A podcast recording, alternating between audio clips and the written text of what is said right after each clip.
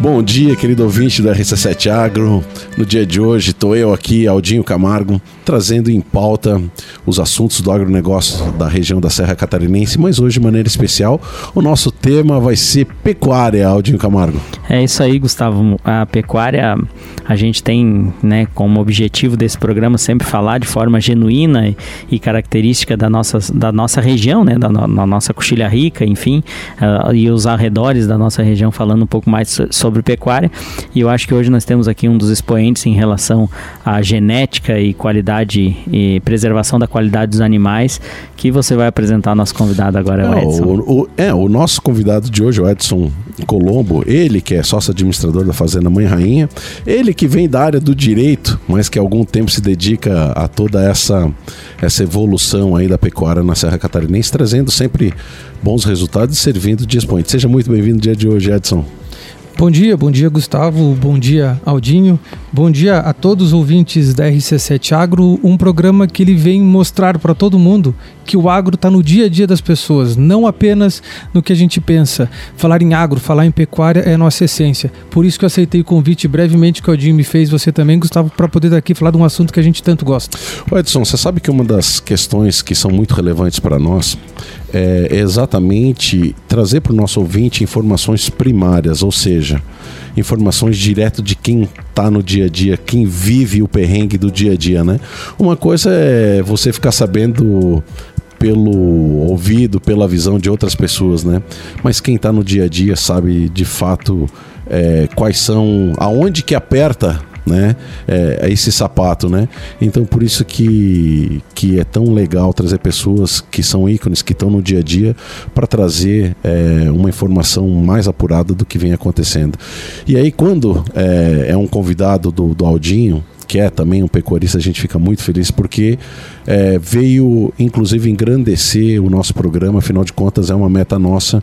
É, está chegando em todas as áreas agrícolas, né? Chegando em todas as culturas que nós temos aqui na nossa região e proximidades, né, Aldinho? É isso aí, é, Gustavo. A gente não só de lavouras, de, né, de plantações de verão e inverno, mas também da pecuária, né? E a pecuária hoje, a realidade, o Edson, acho que eles a, na, na Fazenda Mãe Rainha são quase que pioneiros nesse sentido, é a integração lavoura e pecuária, né? Que é extremamente importante, né? Porque às vezes você pensa, ah, mas esse animal estava na lavoura, mas não tem pecado nenhum em dar alimento para o animal. Acho que é a grande virtude é exatamente essa, né, né Edson? Então conte um pouco para nós né, aí em relação como iniciou esse projeto, né? Tu era, né? Tu é advogado, né? Trabalhou um pouco nessa área, depois voltou-se ao campo, assim como também eu, farmacêutico, né? Saí da cidade, fui para o campo também. Conte um pouco dessa história, dessa história vitoriosa aí até os momentos atuais da, da Fazenda Mãe Rainha em relação a essa integração é, lavoura e pecuária e também das raças produzidas na fazenda. Então, Aldinho, falar um pouco da Mãe Rainha, primeiro falar um pouco do nome, que a minha mãe, ela era muito devota da... Santa Terezinha. Não, Santa Terezinha era minha avó, que te, devota, é, devota, mãe do pai. Mas a mãe, ela quando ela foi morar fora de lá, foi morar em Brasília, ela é muito católica, ela começou se identificando muito com uma, uma comunidade que se chama é, Nossa Senhora.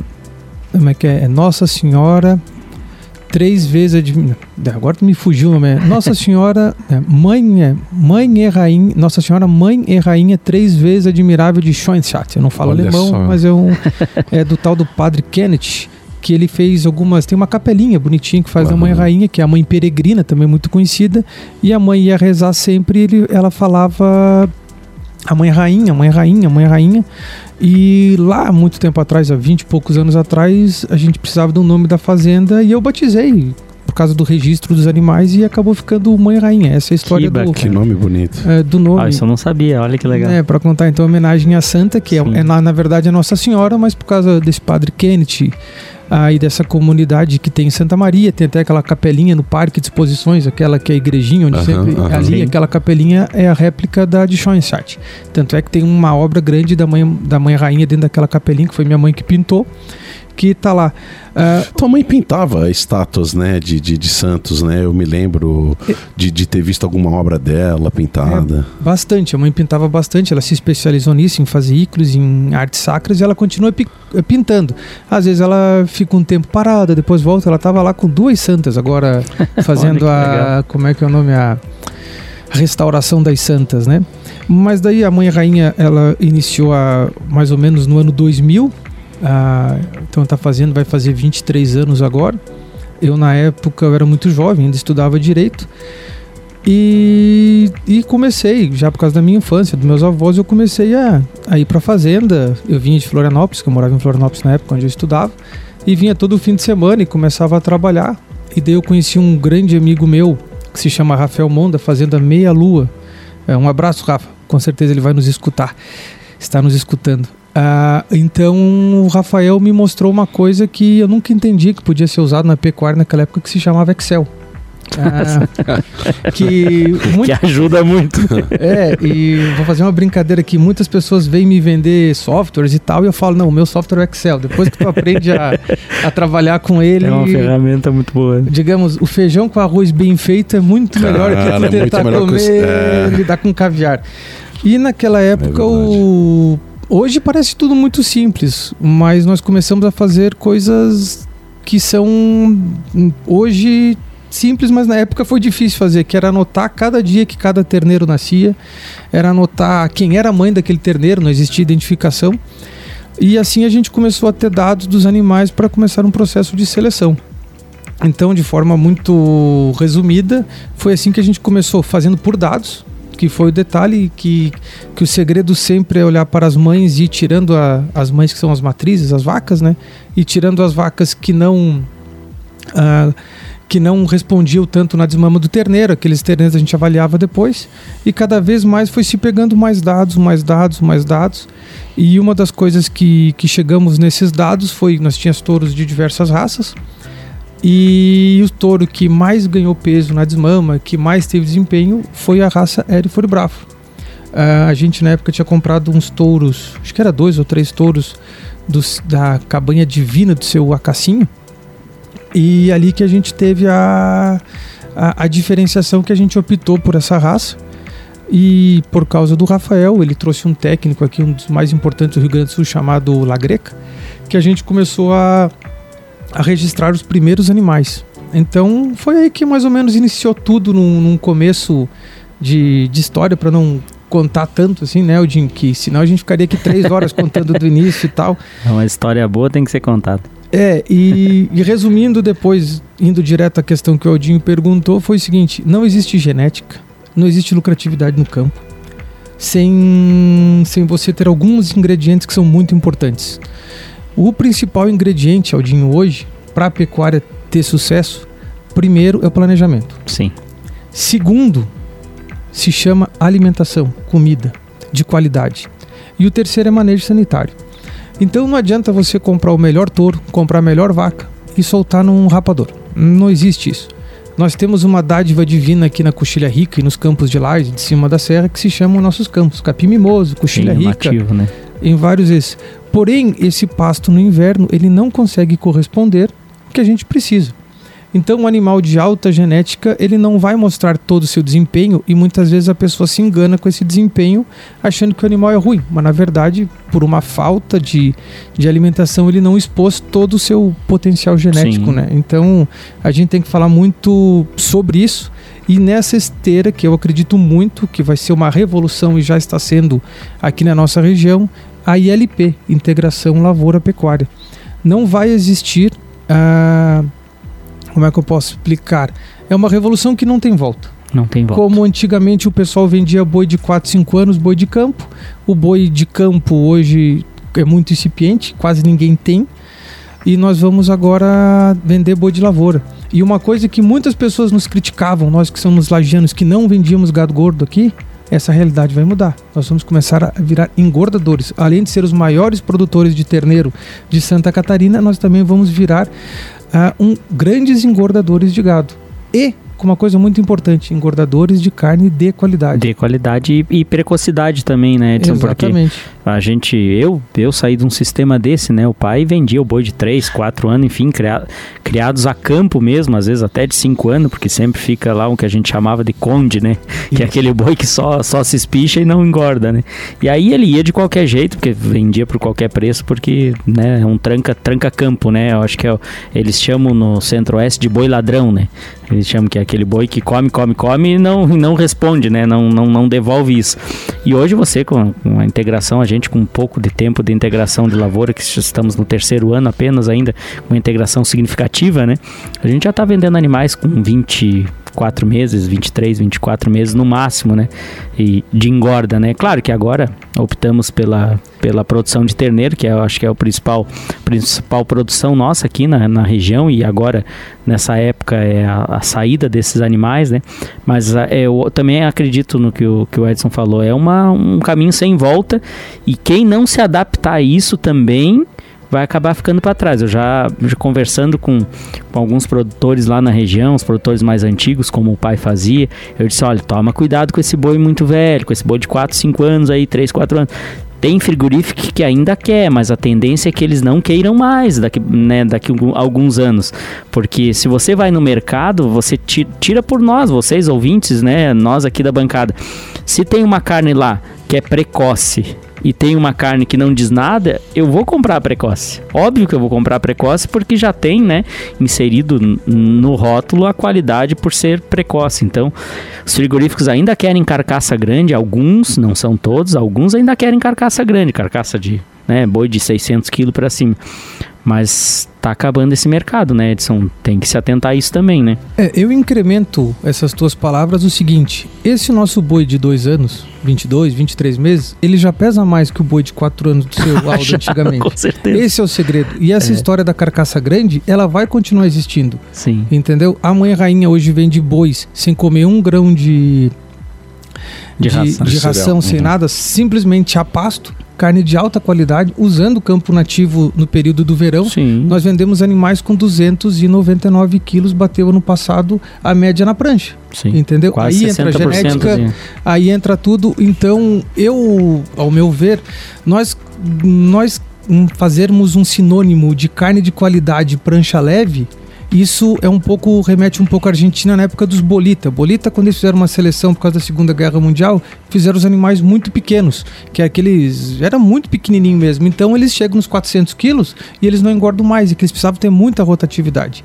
Já nós aqui e no Brasil, e o que os frigoríficos pedem também são carcaças um pouco mais pesadas, daí a gente entra um pouco Sim. mais na carne do Uruguai, que são carcaças mais pesadas, para poder ter mais quantidade de carne sem perder a qualidade. Então, esse hoje é o detalhe. Lógico que não queremos carcaças de 400 quilos. É, não, o que, o que eu digo são carcaças, por exemplo, nós podemos ter a carcaça de 300 quilos de um boi de 4 anos, mas só o que pesa de osso. Ah, sim. Né? E você ter uma carcaça de 300 kg de um boi de dois anos é muito diferente. Ah, isso. Até no, no, no, formato de você olhar essa carcaça né, abatida, já dá para ver a diferença bem significativa, né? Deixa, deixa eu puxar algumas coisas assim que eu acho muito interessante pegar da, da fala do, do, do Edson. Edson, se é uma coisa que a gente vem percebendo aqui no RC7 Agro, com essa felicidade que nós temos de estar conversando com pessoas é, desse segmento e a gente cada dia se surpreende mais pela qualificação, né? A gente vê é, uma pessoa que, que saiu da cidade, né? Na tua, na, nessa tua trajetória profissional, foi para Florianópolis, é, fez direito lá, né? Por alguma opção no momento de juventude quis ir para a área do direito. É, pelas tuas falas a gente percebe que, que você é uma pessoa muito auditiva, uma pessoa de, de convívio com pessoas de, de, de muito conhecimento, né? É, você citou duas, três vezes pessoas que passaram é, nessa trajetória trazendo informações para você, né?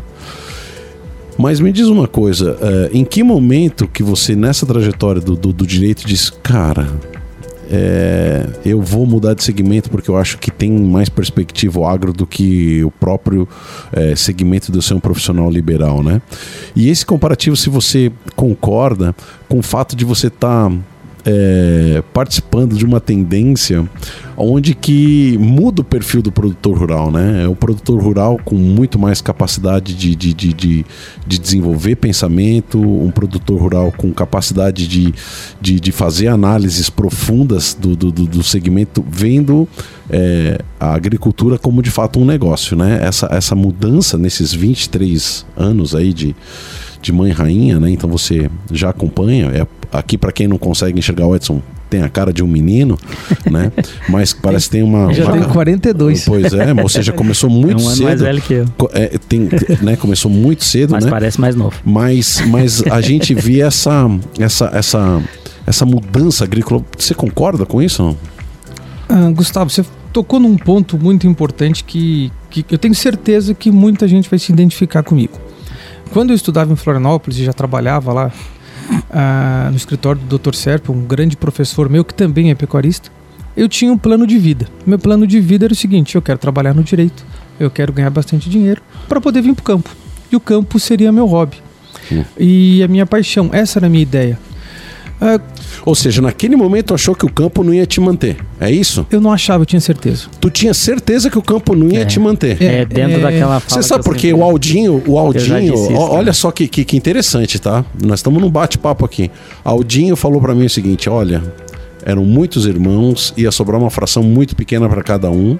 Tinha o meu velho que tinha um pensamento ainda complicado, né, em termos de, de, de absorção de novas tecnologias. E o Aldinho disse: Eu me afastei exatamente porque eu não ia me sustentar do campo. E hoje ele se mantém 100% do campo, e pelo que parece você também. É, então, exatamente isso. Quando eu é, falei ali que muitas pessoas vão se identificar com isso, é justamente por isso. Então, eu comecei a, a trabalhar. Eu tenho só que agradecer ao meu pai, minha mãe e minha família que só me estimulou, principalmente ao meu avô, que esse ano faz 100 anos, que faria 100 anos, que é o meu avô Dimas, que foi o meu grande espelho e um grande vanguardista de pecuária e tal na época dele. Ah, e eu comecei e o avô falava, acredite nele para meus pais, e meus pais foram me dando condições ah, de poder ah, ir tocando o negócio da família, né? Mas naquela época não era, eu fazia conta e falava, eu nunca vou viver disso, porque não, não fechava os números, entendeu? E eu comecei trabalhando como, ah, como advogado e mantive sempre as duas atividades. E chegou um ponto, eu não sei precisar o ano, se foi em 2005, 2006, que o negócio começou a ficar um. hum, Eu comecei a sentir. A brincadeira começou a ficar boa. É, começou a ficar. Não financeiramente, mas eu Sim, comecei sim. a acreditar. E isso eu quero falar para muitas pessoas que eu acho importante. Quando a gente acredita, quando a gente sonha, quando a gente se dedica, a gente chega lá. Ah, eu ainda tenho algumas metas pessoais a serem alcançadas, mas eu já alcancei várias que para mim pareciam impossíveis. E, e fala até com relação a premiações e tal. Mas nessa linha, Gustavo e Aldinho, que eu quero falar para vocês, a gente, eu consegui me dedicar, eu consegui fazer e junto, eu sou de uma época que parecia ser feio antigamente você dizer que era do agro. Entendeu? Ah, eu, eu trabalho com o quê? Trabalho, eu falava sempre que eu era advogado. Hoje eu não falo mais que eu sou advogado. Entendeu? É, as coisas são viraram e o agronegócio cresceu. E nessa mesma deixa, a grande diferença para tudo foi o que tu falou na tua pergunta: o conhecimento, as pessoas que interferem. Tem quantos programas como o RC7 Agro que hoje estão aí? Quanto conhecimento? Quantas. Sim, mas existem. É só nós buscar. Ah, eu, esses tempos, eu tava. Eu sou meio. meio inquieto em algumas coisas e, e eu tô tentando ver algumas coisas de marketing e tal. na- e eu comecei a escutar alguns podcasts, alguma coisa. Gente, o conhecimento tá de graça, é só você Se, escutar, ver. se quiser, é, É só buscar Tá- a coisa certa. tá na né? palma da mão, porque hoje em dia com a tecnologia que um Exatamente. celular tem, né? Mas é muito mais se quiser. Tem que ter força Sim. de vontade, É, Odin, é tem que muito mais. acreditar, tem que ver. E eu acho que é isso que está sendo a revolução nossa tec tec tecnológica hoje que a gente tem no Brasil, tem no mundo. Nós podemos fazer o que nós quisermos. Hoje, eh, ah, não falo inglês. Beleza, você consegue o programa, um, um, um app que traduz para tu, para ti. Então, tudo mudou, a realidade é outra. E conhecimento é a palavra mais importante em tudo, em qualquer, em qualquer atividade. Então, você através do conhecimento, você consegue fazer isso. E nada mais que nós fizemos da Mãe Rainha foi pegarmos o conhecimento e, e colocá-lo em prática. Então isso fez a diferença e nós chegamos onde nós chegamos e acho que nós temos muito e... mais para e com medidas bem interessantes, né, de, de ver essa pecuária, né, né Edson? É, é, teve aqui o, o, Cassiano, aqui da, da, da Ipagre, Sim. que nos falou uma frase bem interessante, que era, é, balança não é só para pesar boi gordo né? Porque às vezes o produtor rural só usa a balança na hora de vender o gado, né? Não consegue acompanhar, tá, mas quanto esse gado está ganhando? Quanto que, né? Vocês aprofundam bem mais, é um assunto até para nós iniciar o segundo bloco, né, Gustavo? Estamos acabando o primeiro bloco aí. Iniciar o segundo bloco nesse sentido, né? De, dessas medições que, que não é simplesmente o peso na balança, é o olho de área de lombo, enfim, são várias situações que que, que são também avaliadas, que foi né, também a escolha da raça. Né? Então a gente já volta. É isso aí, já, já, é isso aí. para quem não sabe, nós estamos aqui com Edson Colombo. Ele que é pecuarista e sócio, administrador da Fazenda Mãe Rainha, um baita de um conhecedor de toda essa evolução da nossa pecuária aí na Serra Catarinense. Voltamos então para o nosso segundo bloco. Nós estamos aqui com o Edson é, Colombo, da Fazenda Mãe Rainha, sócio administrador da Fazenda Mãe Rainha né? Advogado, se precisar, né? Mas por causa Não, própria. Se eu precisar, o contrato. é melhor, né? Estou meio fora da área é, faz um tempo. Sempre falando em nome da Cooperplan, GTS, Peniel Agronegócios, Tortelli Motores e Camargo Agronegócios, a gente tinha terminado o primeiro bloco, né? Conversando um pouco sobre essas questões aí de uso de, de ferramentas para você dimensionar a pecuária também, né, né Edson? Então acho que a Fazenda Mãe Rainha, na escolha das raças, já utilizava isso, mas hoje essa, essa tecnologia já evoluiu bem mais, né? A gente já consegue medir bem mais quantidade de gordura, quantidade de carne, enfim, que esse animal pode produzir, né? É, Aldinho, nessa linha existe hoje muita tecnologia, mas o que eu acho mais importante para a pessoa do campo, para nós que somos pecuaristas, é trabalhar com a inteligência, trabalhar uhum. com o conhecimento. Porque todo mundo fala em investir, investir, investir. E às vezes a lucratividade não está em investir, está em pensar. Aí que você ganha. Ah, vou fazer uma conta bem rápida aqui para muita gente falando em campo nativo. Antigamente se colocava 40 vacas de cria por milhão de campo. Dá 4 vacas. Não dá. Em 100 hectares? É, dá 0,4 é. vacas 0. por hectare, uma vaca por alqueire. Essa é a nossa região de campo nativo aqui. E a pessoa tirava nessa conta 25 terneiros. É. De 180 quilos. Isso é a pecuária antiga. Se simplesmente nós pegarmos essas 40 vacas e tirarmos elas para 35, tá certo? Nós não estamos gastando nenhum real. Nós só estamos abaixando a lotação. Isso se chama adequação de lotação. Eu não tenho dúvidas que nós vamos tirar 30 terneiros. 30 terneiros não com 180, mas com 200. 200 então, às vezes um menos é mais e simplesmente usando a inteligência, o planejamento, tu ganha mais dinheiro na Ô, mesma Edson, área. Edson, você sabe que muito da, do nosso conhecimento ele passa, claro, pela academia, né, pelo, por você estudar, mas parte também muito da observação, né? Meu amigo, como é que levou tanto tempo para ter esse tipo de percepção, né? Dessa adequação da, da, da, da, da, da, da lotação, adequação, é, sabe, de, de, de, tudo isso, né? Ou é um processo natural na, na, na tua visão? Eu acredito que isso tem um pouco histórico, sabe? Porque nós trabalhamos numa região tradicionalmente pecuarista, onde aqueles conceitos de 100, 200 anos eles estão enraizados. Estão entranhados. Não são fáceis de tirar. São... E nós não tínhamos tantos estudos com relação a isso. A partir de muito estudo, conhecimento, começou a se provar isso. E se provando isso, o que, que era mais lucrativo, começou a vir uma, digamos, uma avalanche dessa revolução tecnológica que na verdade eu não vou nem dizer que é tecnológica, ela é muito mais de conhecimento, né, Odinho? Porque Sim. hoje não tem mais Com como nós falarmos apenas de tecnologia, tecnologia. As pessoas estão achando que nós estamos colocando computador. Não, não é isso. Às vezes é muito mais simples e você faz um negócio que antigamente poderia ser antiquado virar Uh, altamente lucrativo. Você sabe que nessa mesma linha que tu está falando é, é, algo que me chama muita atenção, né? E, e, e ter trazido o Aldinho é, pro RC7 é, trouxe para nós muitos insights positivos do que, é, do que é isso que tu está falando. Me corrija se eu estou errado. É, a gente percebe que, que hoje o agronegócio ele é multidisciplinar. Embora a gente fale, estamos falando de pecuária, nós estamos falando de uma pessoa que é da área da o Aldinho da, da, área da bioquímica, nós estamos falando é, do Edson Colombo, que, que, que, veio da área do direito, ou seja, é, a visão que se tem sobre, sobre agricultura, sobre pecuária, ela passa por outras, outras formações e outras relações, né? ou seja, que você consegue aprofundar e consegue é, refletir é, sobre tudo isso. Né? Então, a gente percebe também que essa nova geração né, da, dessa turma que acabou saindo, que, que teve uma outra vivência, trouxe para dentro das fazendas é, uma abertura muito maior é. do que se tinha no passado. É, é, é essa minha percepção essa é, é que eu tenho, porque quando tu falou, Gustavo, nós não estamos usando aqui nada nada que, que, que, seja compatível com o que a NASA está fazendo. nós estamos falando de um, de um Excel que revolucionou né? Que teoricamente sim, sim, é uma coisa é básica que tem a piazada de 10 anos que, que, que domina sim. melhor do que, do que muita gente, né? E simplesmente é, o que eu vejo como, como um ponto é a abertura para o novo. É, é, isso que eu tô. Que eu, a minha leitura que eu tô fazendo de vocês dois aqui. A abertura para o que está o que está acontecendo de novo, uma abertura para repensar processos, né? Eu acho que a tua fala foi extremamente íntegra, correta e eu acho que nós temos que agregar algumas coisas nela. Principalmente que é a questão do mundo globalizado, com relação ao mundo digitalizado.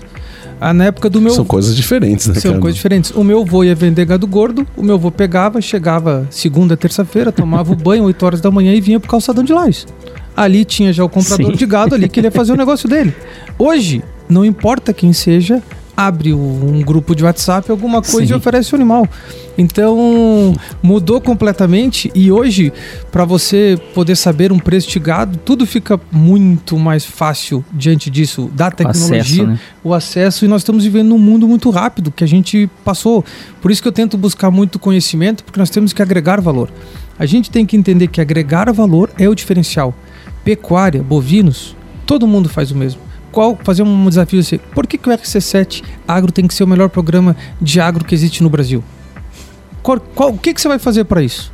Uma das principais coisas se chama inovação, seguir as tendências e principalmente uma, diversi uma diversificação no mercado. Aí que está o principal detalhe. E com essas características, a gente vai fazer a pecuária ser cada vez mais lucrativa. A gente tem que entender que nós somos ferramentas do que o campo nos dá.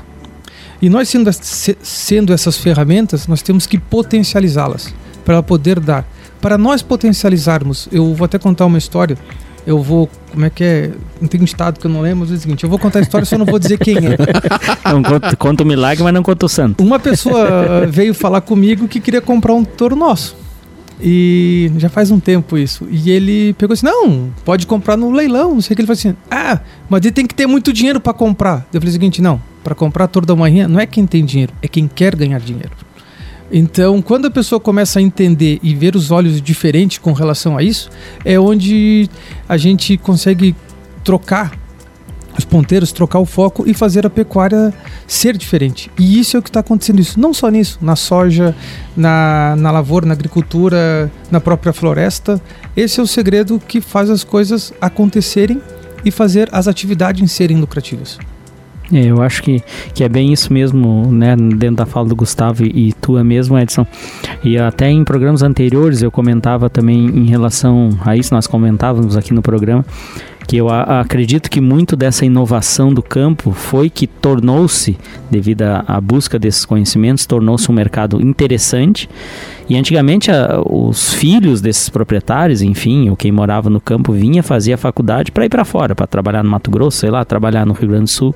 E hoje não, a gente vê muito desses filhos vindo aqui buscando conhecimento e voltando lá para a fazenda para executá-lo.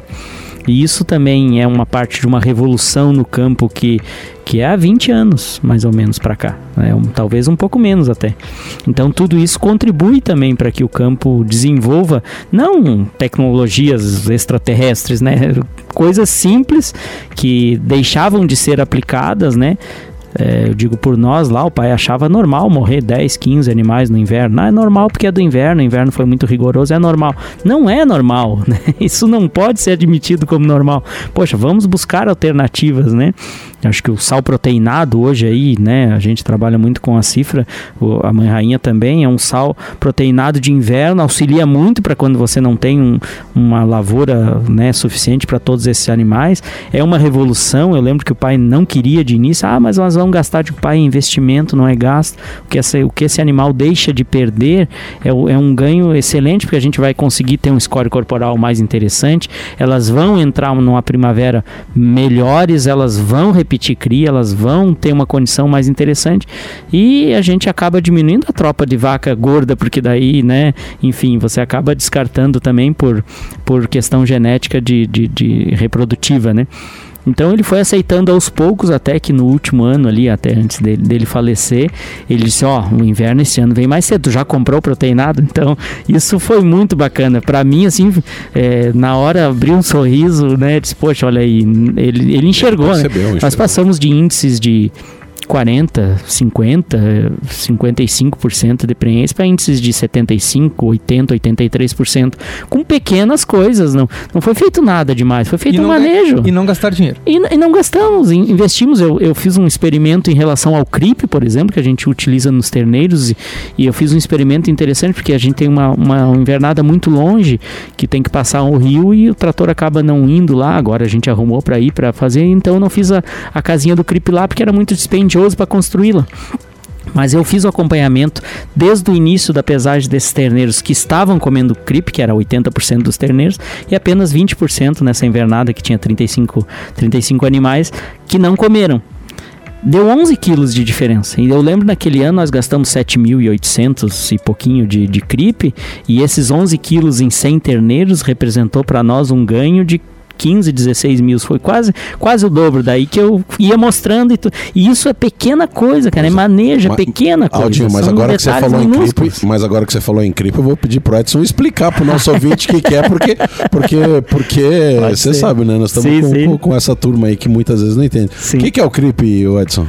Ah, nessa mesma ideia que é o, o programa RC7 Agro, que é de compartilhamento, Sim. que é o que hoje move o mundo. Hoje o mundo não é mais de ninguém esconder as tecnologias, é de compartilhar. E só você né? compartilhando você consegue aprender, crescer e todo mundo ganha junto. Então essa com certeza é um dos focos do programa.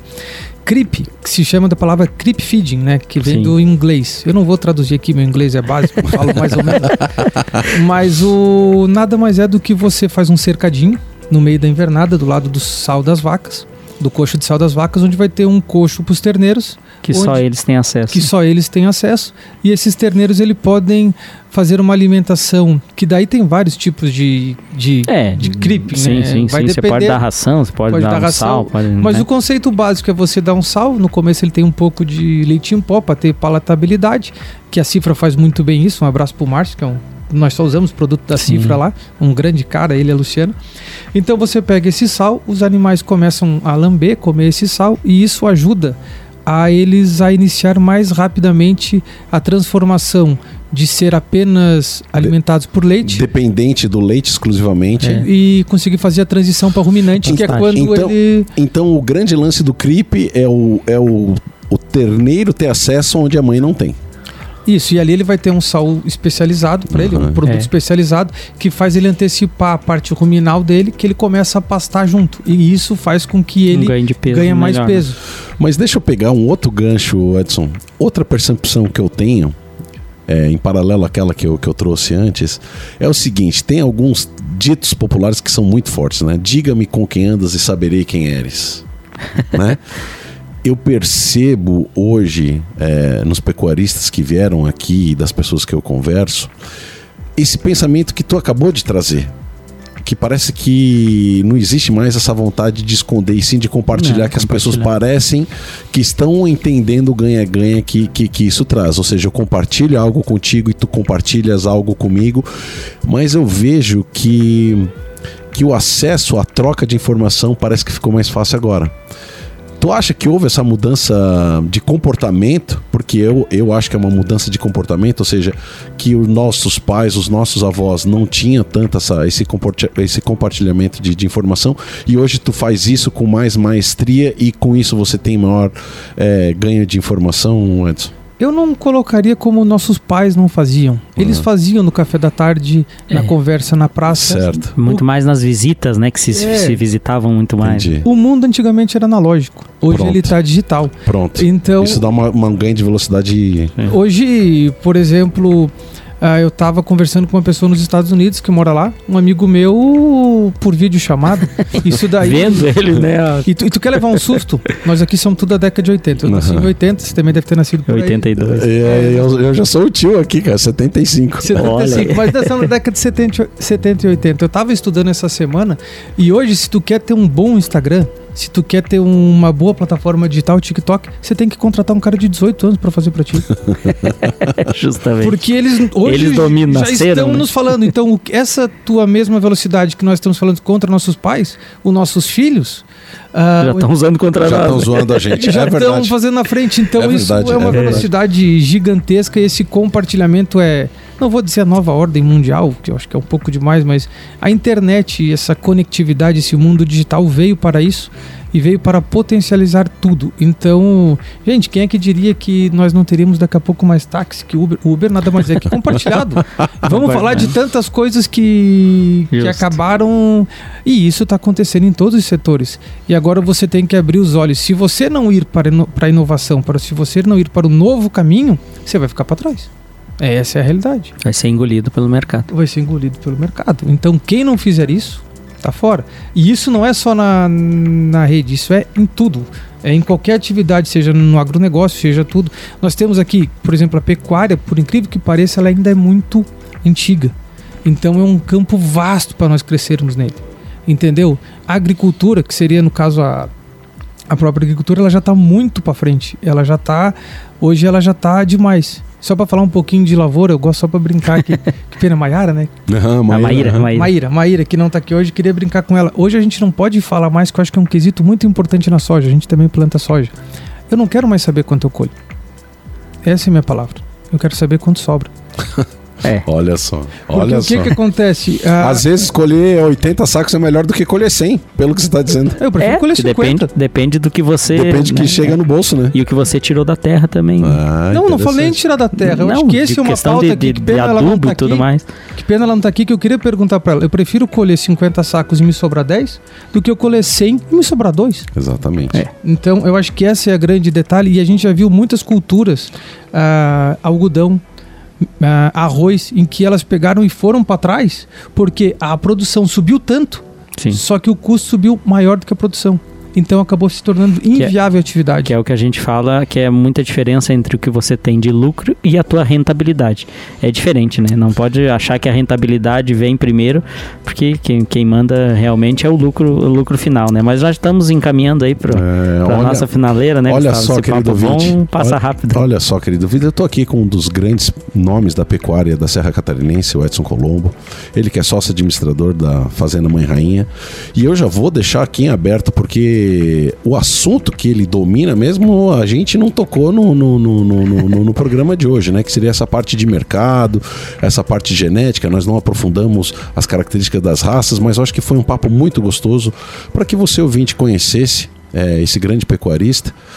E, e, a gente ilustrou muitas coisas assim que, que foi um bate-papo muito gostoso. Edson, queria agradecer a tua presença no dia de hoje, te deixar em uns dois minutos para que tu faça as considerações da conversa que a gente teve no dia de hoje e deixasse aí teus abraços, teus agradecimentos.